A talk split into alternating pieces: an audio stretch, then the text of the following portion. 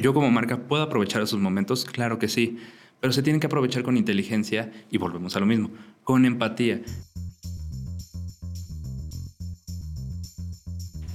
Hola, ¿qué tal amigos? Bienvenidos una vez más a Creana Podcast. El día de hoy, como cada semana, estamos con un creativo de Latinoamérica, apasionado por el mundo digital, por la comunicación, fundador y actual director general de Factor SEO. Seguramente nos contará cómo posicionamos nosotros nuestros contenidos, cosa que nos interesa seguramente a todos los que estamos en el mundo digital. Aaron Uribe, bienvenido a Creana, ¿cómo estás? Hola, hola, muchas gracias. Este, muy bien. Eh, bueno, pues emocionado de estar aquí con ustedes y pues bueno, de compartir con toda su audiencia. Emocionados también nosotros de tenerte por acá. Aaron, eh, comencemos contándonos un poco sobre qué es lo que haces en Factor SEO, ¿no? ¿A qué te dedicas específicamente? Y bueno, cuéntanos.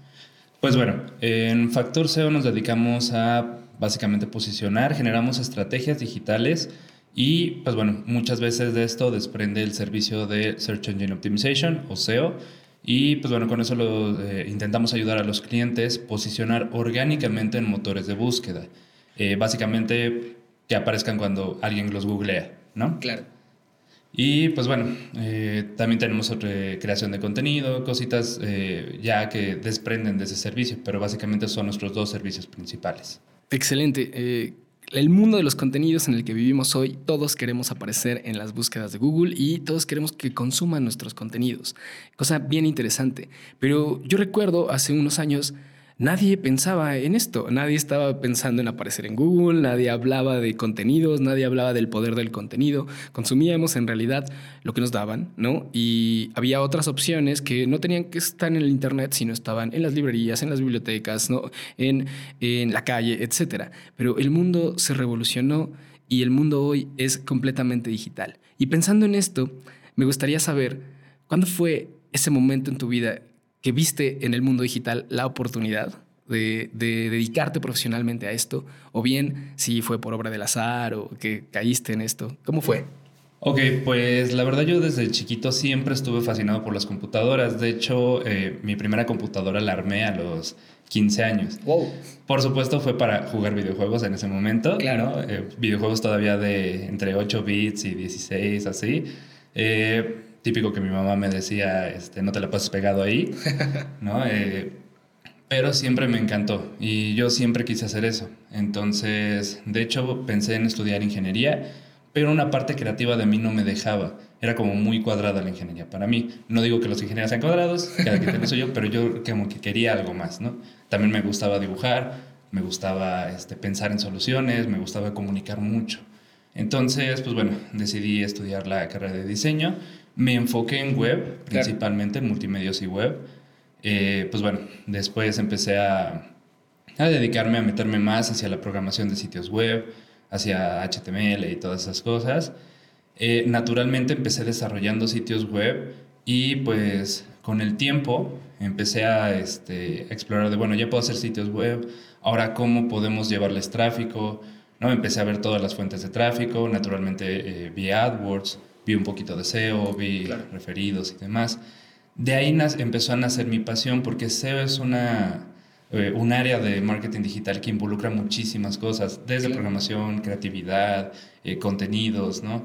Entonces, pues bueno, ahí vi como parte de lo que quería hacer. Eh, al final, pues bueno, ya le puedo decir a mamá, mira mamá, si me dedico a las computadoras, sí me sirvió, ¿no? Este, obviamente se ríe. Claro. Y este, pues bueno, la verdad es que siempre me encantó lo digital, me sigue encantando eh, y pues bueno.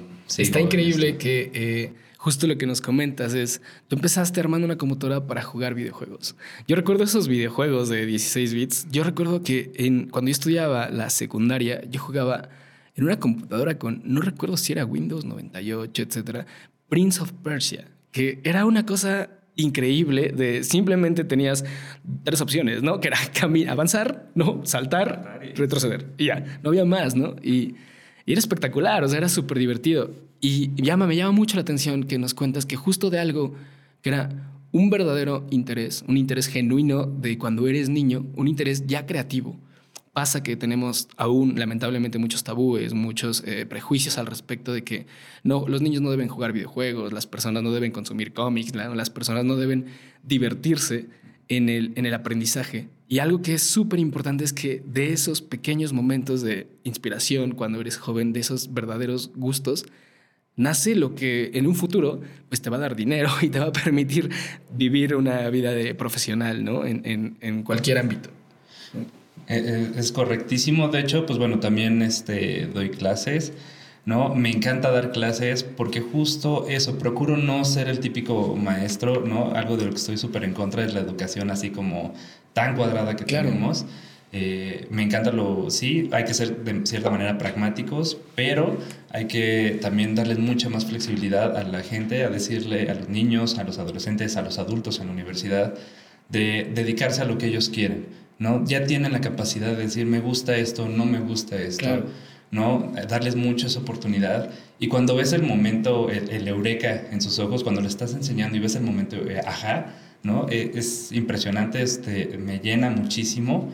Y pues bueno, procuro no hacerlo solo en, en el aula, sino cuando doy cursos o cuando este, tenemos una nueva persona, eh, trabajamos mucho con becarios, cuando, tiene cuando hay un nuevo becario, ¿no? Y de repente conecta las ideas y dice, ah, por eso es esto, ¿no? Y por eso te dicen, te hablan de contenidos, o por eso te hablan de, de digital y de experiencia de usuario y demás, ¿no? O sea, ese momento, ajá, es precioso, es invaluable. Sí, sin duda, ¿no? Eh, justo... Eh hablando nosotros en Creana, ¿no? una plataforma de cursos en línea, una plataforma de e-learning, siempre pensamos en cómo hacemos nuestras metodologías de educación muchísimo más atractivas, no solo a nivel de consumo, que la gente te consuma, sino a un nivel muchísimo más, cómo la gente de verdad se puede conectar con el conocimiento de maneras distintas.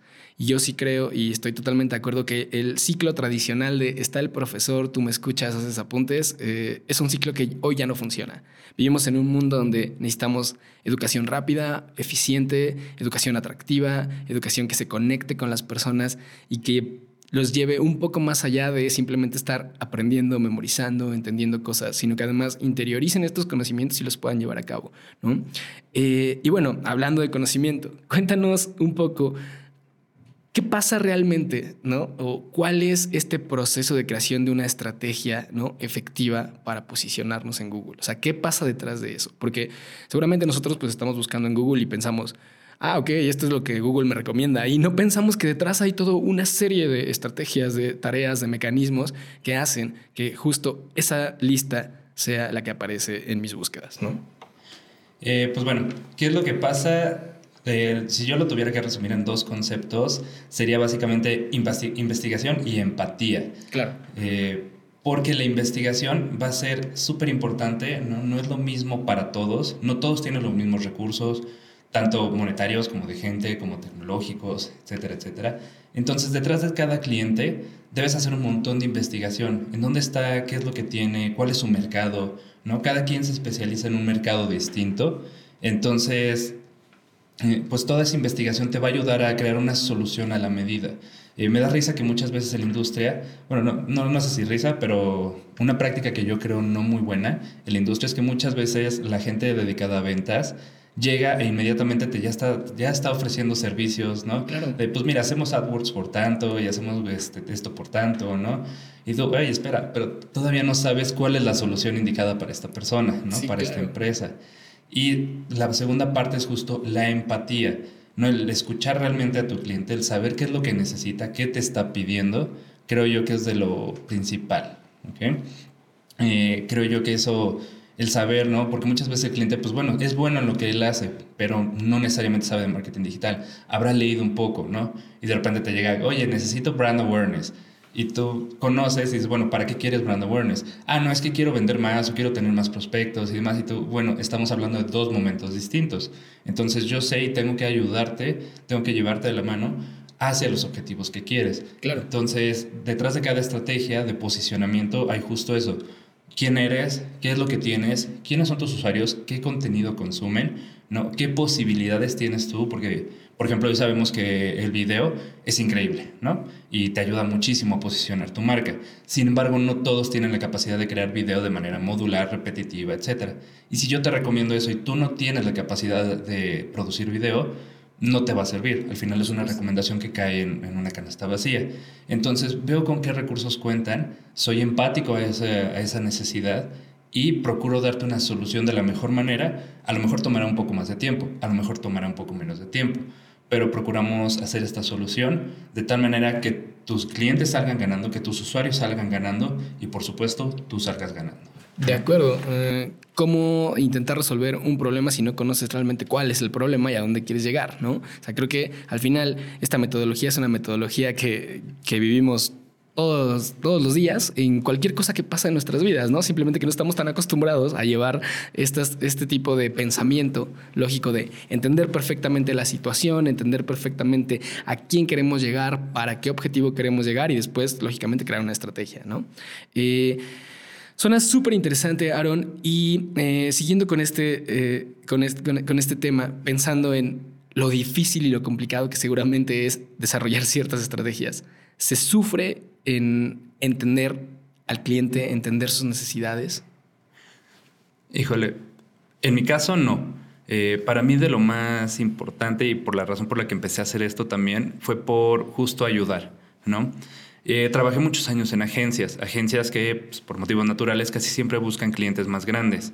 Eh, tuve la fortuna de trabajar en una agencia donde efectivamente trabajamos con clientes muy grandes. Claro.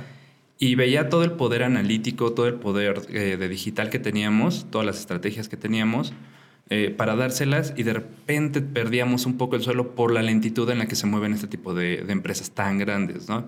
Si quieres hacer un cambio en un sitio, uff, tienes que pasar por 20 mil departamentos. Claro. Entonces ya para cuando sale el cambio en el sitio ya es obsoleto.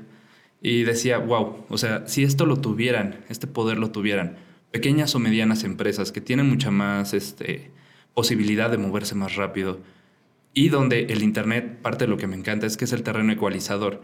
Puedes, no lo pueden, al menos orgánicamente, no lo puedes matar a billetazos. Entonces, el tener pocos recursos, si tienes suficiente creatividad, si tienes suficientes ganas, puedes eh, posicionar mejor que la empresa más grande que quieras, ¿no? Claro. De ahí que, por ejemplo, empresas como Amazon, Mercado Libre, en cinco años hayan posicionado mejor que toda la competencia, ¿no? Que en cantidad de marketplaces. Entonces, de lo que más me encanta es justo eso. Y lo que quise llevar fue el poder de todo ese terreno analítico, de todo ese poder digital de Search Engine Optimization, AdWords y demás, hacia las pequeñas empresas. Cuando te motiva esta parte de la ayuda, sabes eh, naturalmente ¿no? que el pequeño emprendedor eh, es mucho más cuidadoso con su dinero. ¿No? Por el de la mediana empresa, el de la empresa familiar, pues bueno, porque tiene ahí su corazón metido, porque tiene ahí toda su lana metida, ¿no? su patrimonio, con lo que le paga las clases de karate a su niña, etc. ¿no? Entonces, para mí eso es sumamente importante y sí, te cuesta un poquito más de trabajo, pero yo no lo llamaría sufrir, ¿no? Eh, porque cuando tienes buenos resultados y con uno de nuestros clientes, de lo que más me encanta justo es eso.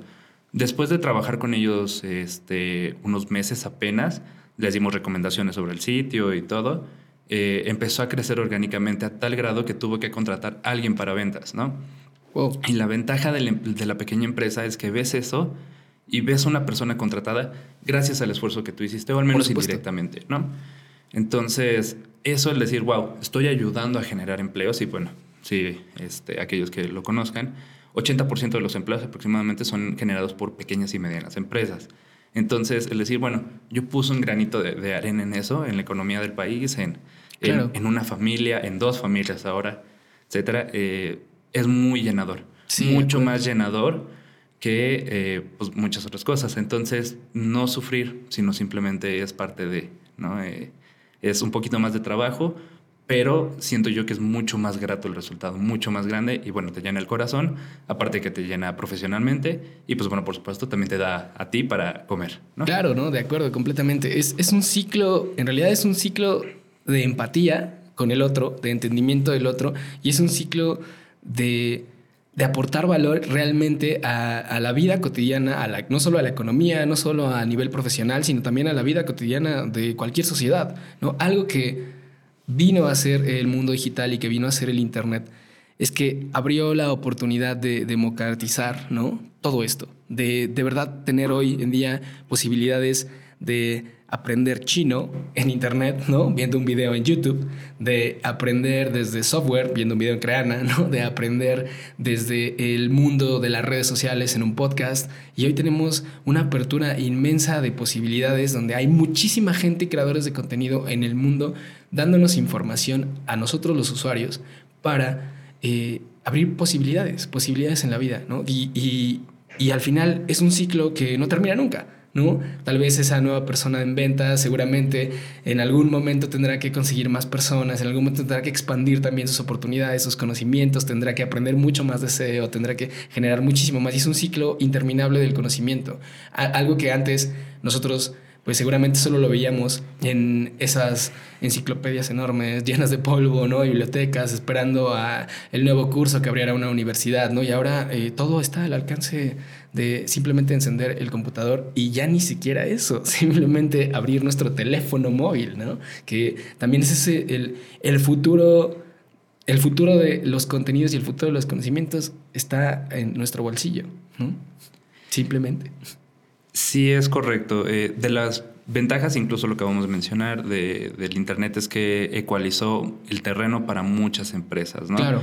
Eh, por supuesto, también nos dio la oportunidad de tener conocimiento del mundo en la palma de nuestro celular, ¿no? aunque lo utilicemos normalmente para ver fotos de gatitos y perritos.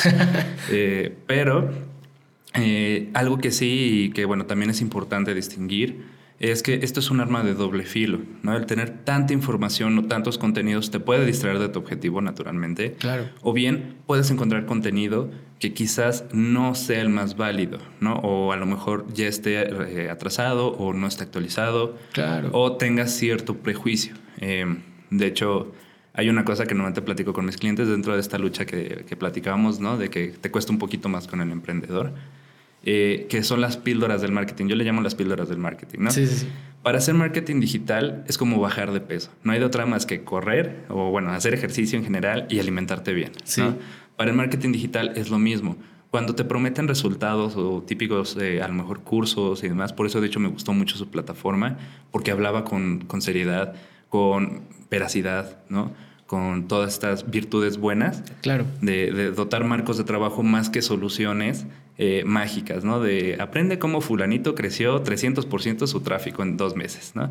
A eso yo, le llamo las píldoras, porque son como las píldoras dietéticas. Claro. No hacen nada, pero te las venden así. sí, sí, sí. ¿no? Igualmente el marketing digital son como píldoras de, de marketing, de haciendo esto vas a ganar, ¿no? Eh, ya sea en un curso, ya sea como servicio, ¿no? Entonces, hay que aprender, eso sí, hay que aprender mucho a distinguir lo que te va a ayudar y lo que no. Ahora, como normalmente, pues bueno, la solución es un poco básica. Si es demasiado bueno, si te prometen las perlas de la Virgen con cero esfuerzo, naturalmente no va a ser claro. ¿no? Eh, por ejemplo, ustedes eh, lo, lo, saben súper bien, ¿no? Hacer este mismo podcast requiere trabajo, requiere esfuerzo, requiere mucho es, procedimiento detrás, mucha metodología, aprendizaje, ¿no? Eh, así va a ser con cualquier parte de marketing, con SEO incluso. Requiere muchas veces meterse a programar de nuevo el sitio o recomponer ciertas cosas. Eh, a veces es más de crear contenidos, ¿no? Eh, textos o bien artículos, multimedia, lo que sea, que ayude realmente al usuario, Claro. que le ayude a sus clientes, por supuesto, que les ayude a encontrar información valiosa. No nada más, y aquí en SEO particularmente, las típicas keywords, ¿no? Eh, que son como la panacea de, de todo, de que cambias eh, licenciatura por carrera y pum, Sí, vas no. a posicionar. Claro. No sucede así, ¿no? Eh, porque dejamos de lado la experiencia de usuario, dejamos el esfuerzo de nuestra parte en una mejor experiencia para nuestros clientes, ¿no? Entonces hay que aprender a distinguir también en este exceso de información. Eh, y pues bueno, por supuesto siempre echarle ganas. Al final la información solo es eso a menos de que la hagamos nuestra, a menos de que la hagamos aprendizaje. Siempre va a estar, por supuesto, la parte de uno. Y en el mundo digital creo que también es muy importante la parte creativa de la que hablamos también. Claro. No solo la información, es qué le puedo dotar yo, ¿no? ¿Qué giro o qué extra puedo yo darle a esta información? Claro, eh, nacido o, o nace de mis habilidades para agregarle más, para hacerlo más, ¿no? Y creo que de hecho es así como construimos aún mucho mejor información, ¿no? Como, y pues bueno, obviamente la exponemos y podemos ayudar a crecer cada vez más a todo nuestro alrededor, obviamente a nosotros mismos. Claro. demás. No, de acuerdo, completamente de acuerdo. Eh, en, este, en este mundo tan lleno de información, efectivamente, también todo el mundo ya hace contenidos a lo largo del mundo, tan fácil como simplemente encender tu, teléfono celular y grabarte y subirlo a YouTube o a todas las redes sociales. Pero no todos esos contenidos eh, comunican cosas que realmente valen la pena. No todos esos contenidos están transformando el mundo ni aportando. Y es justo como lo mencionas, es de verdad un entendimiento eh, radical y completo y absoluto, un, entendimiento, no me gusta decirlo 360 porque creo que incluso va más allá del 360, ¿no? incluso creo que va hacia el entendimiento de los usuarios a través de las búsquedas, las personas, de lo, lo que consumen las personas, cómo nosotros transformamos eso, no solo incluso en un nivel de obtener ventas. Algo que está pasando hoy es que a la gente ya no le gusta que le vendan, ¿no? ¿Por qué? Porque hoy la gente es eh, un consumidor que tiene más información que antes. Y entonces la gente hoy simplemente consume aquello que lo engancha, ¿no? Consumimos experiencias. Y pienso muchísimo en, em, en una conferencia que, que dictaba este sociólogo francés, eh, Gilles Lipovetsky, que él decía, el día de hoy y no hoy, o sea, venimos trabajando hace 20 años en transformar el mercado en consumir experiencias. Hoy eh, y, hablemos de cosas tan simples.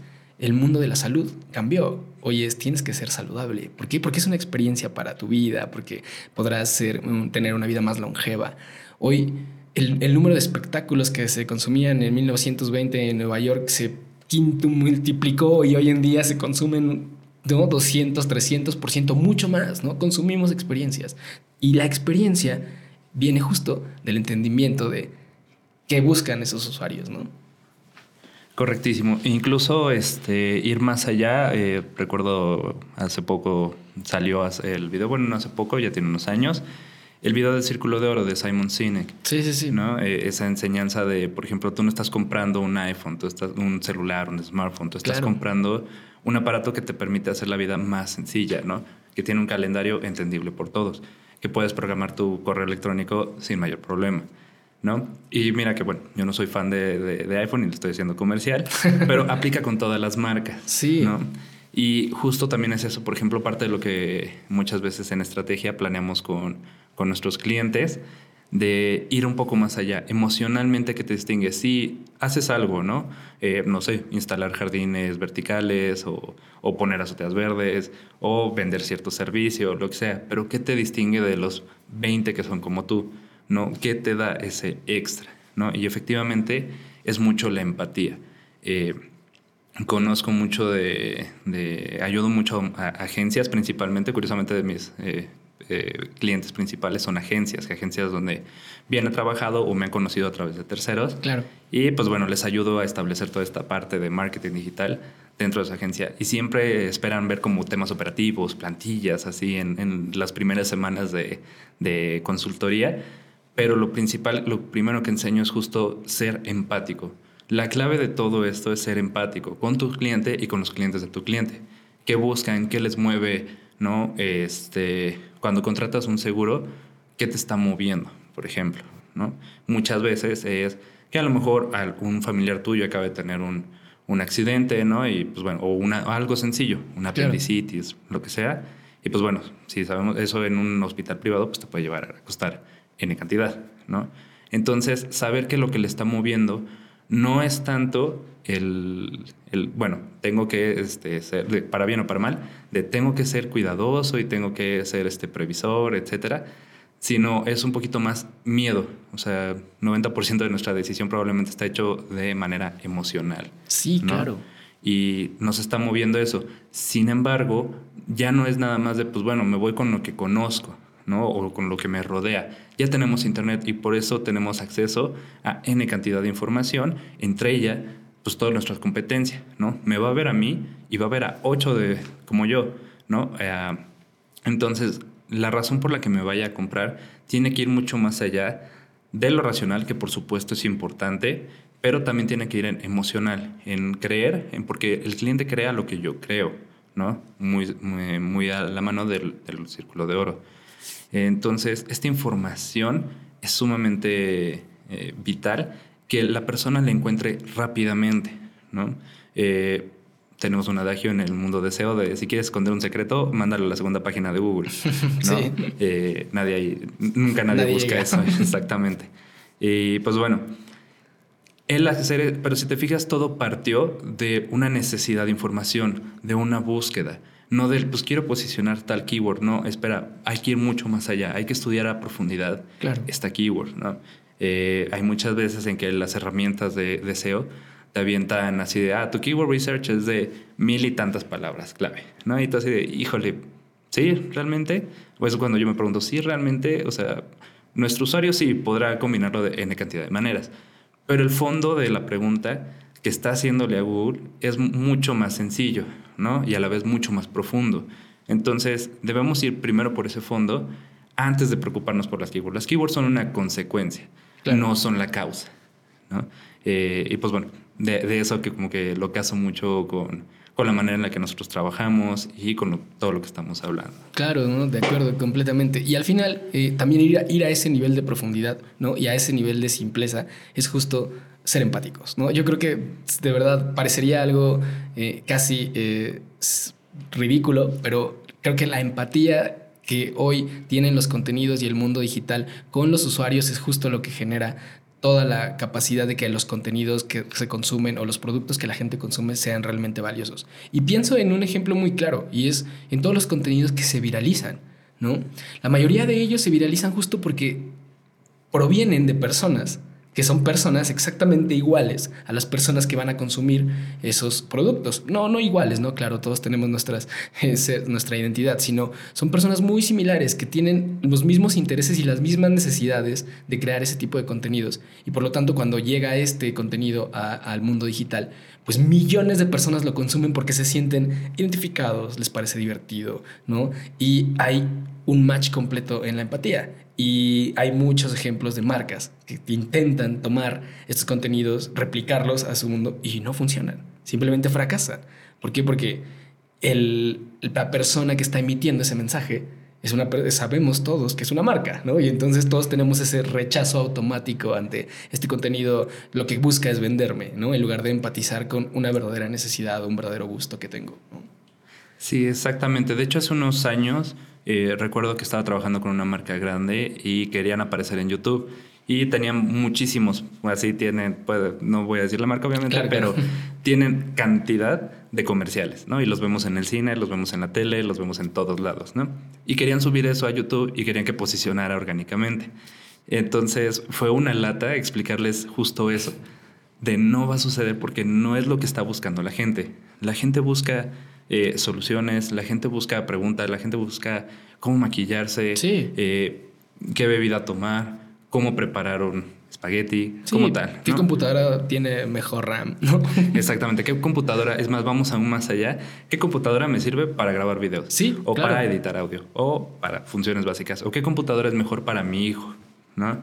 Entonces, si obviamente yo como marca puedo aprovechar esos momentos, claro que sí, pero se tienen que aprovechar con inteligencia y volvemos a lo mismo con empatía, con cómo, qué quiere mi usuario, qué le quiero dar a mi usuario, ¿no? O más bien, qué está buscando mi usuario más de lo que yo quiero decir nada más. No, por supuesto que todas las marcas quieren decir lo bonito suyo, pero va mucho más allá, ¿no? Eh, fue parte de lo que les dijimos eh, en ese momento, este, no me acuerdo, pero bueno, eh, cuál era el ejemplo, pero podemos hacerlo con la señora de Chubac, ¿no? Así. la, la señora de la risa no es ni supermodelo, ni está hablando como si fuera este locutor de radio así súper profesional. Sí, no, no, no, no. No hay un fondo que digas, wow, o sea, está mágico, hay mucha edición, ¿no? Es de lo más sencillo del mundo y es de lo más viral del mundo. Porque la gente, eh, como dices, justo empatiza con eso, porque podría ser su mamá, podría ser su tía, sí. ¿no? La persona que está enfrente, por eso muchos este, canales de YouTube hoy muy famosos son justo eso, porque tienen imperfecciones ¿no? Pero estas imperfecciones los hacen humanos, los acercan a las personas, porque les hablan con sinceridad. Aún siendo una marca, hoy vemos los reviews de YouTube, por ejemplo, y aún siendo una marca y un anuncio pagado, normalmente hablan lo bueno y lo malo, ¿no? La verdad es que nos gustaría que tuviera, pues, a lo mejor un motor más potente o una mejor suspensión, lo que sea, ¿no? Entonces, esa sinceridad, esos errores me hacen crecer más en eso, me hacen creer más en ello, ¿no? Sí, no, de acuerdo. Pienso, ah, perdona que te interrumpa, pero acabo de justo recordar eh, una película que, existe, eh, y yo siempre he tenido un poco este sueño de el mundo de la publicidad honesta, ¿no? y hay una película que se llama, eh, me parece que es La invención de la mentira, con este comediante inglés que se llama Ricky Gervais, que él es, el protagonista, y en donde es un mundo donde no existe la mentira, y entonces pues toda la publicidad es 100% honesta. Y entonces está él caminando y de repente ve eh, un anuncio de una famosa gaseosa y dice el anuncio, ¿no? Eh, gaseosa tal, ¿no? Lo que consumes cuando sabemos que no hay la otra. o sea, que es una cosa real, ¿no? O sea, que sería súper, súper interesante que marcas se permitieran hacer eso, ¿no? Porque sería como mucho más honesta la, publicidad y mucho más honesta esa manera de comunicarte, ¿no? Con, con el público. Eh, es muy buena, por cierto. Es comedia, es una comedia inglesa. Sí, que al final aprende como que es el único que puede mentir. Exacto, que, que aprende a que puede mentir y entonces el mundo se abre, ¿no? A miles de posibilidades, ¿no? Que es justo como, pues, algo como lo que pasa también en el mundo de, comunicar casi cualquier idea. Entonces, pero bueno, cerrando un poquito ya esta charla, Aaron, eh, siempre les preguntamos dos cosas. Uno, ¿cuáles otras áreas creativas de tu vida, de tu cotidianidad, ¿no? ¿Qué es lo que está atrás de Aaron Uribe que impactan en tu trabajo profesional? Pues bueno, eh, creo que eh, siempre también me gustó mucho y dentro del diseño crear mundos. ¿No? Eh, desde chiquito veía las caricaturas, era el típico niño que el domingo a las 5 de la mañana estaba levantado viendo las caricaturas en el Canal 5, ¿no? Y así me las chutaba todas, ¿no? Entonces yo decía, quiero hacer eso, ¿no? Eh, bueno, después ya abandoné un poquito mi, mi, gusto por dibujar, pero nació el gusto por escribir, por, este, pues en general crear historias y demás. Claro. creo yo que esa parte aún la tengo, aún de repente invento historias. Soy el típico que cuando se está bañando, de repente crea así un mundo en su mente. sí, sí, sí. ¿No? Y me encanta eso, crear mundos. Y eso a la vez me permite, pues bueno, crear mundos afuera, ¿no? Ya cuando ven mis clientes y me dicen, oye, queremos esto, y típico que, uy, ¿no? Tenemos un cliente que son estudios geohidrológicos. Wow. ¿Cómo creas historias de eso? Pues bueno, el haber creado mundos anteriores en mi mente me está, creo que me ayuda mucho a generar esa parte mini creativa para ver de qué manera podemos crear una historia con todo eso. Claro, ¿no? de acuerdo. Al final creo que siempre nuestra cotidianidad, nuestros intereses innatos, nuestra, nuestra vida, nuestro individuo genuino es el que aporta muchísimo a ese mundo de la creatividad profesional que necesitamos muchísimo y muchísimo en, en muchísimas disciplinas, ¿no? no solo en el mundo digital. Creo que todas las disciplinas tradicionales también deberían permitirse ese acceso a las nuevas metodologías de comunicar la información, del aprendizaje, ¿no? Etcétera. Aarón, un gusto tenerte aquí con, en Creana, en Creana Podcast. Muchísimas gracias por esta charla. Y pues ahí está el trabajo de Aarón, está Factor SEO, pueden consultarlo en internet, me imagino que también en social media y en redes sociales, ¿cierto? Correcto, estamos en Facebook y LinkedIn también. Listo. Y ya saben, conectarse con nosotros a través de Spotify y de iTunes, Creana Podcast y en creana.com con los mejores creativos de Latinoamérica. Muchas gracias, nos vemos en el siguiente episodio.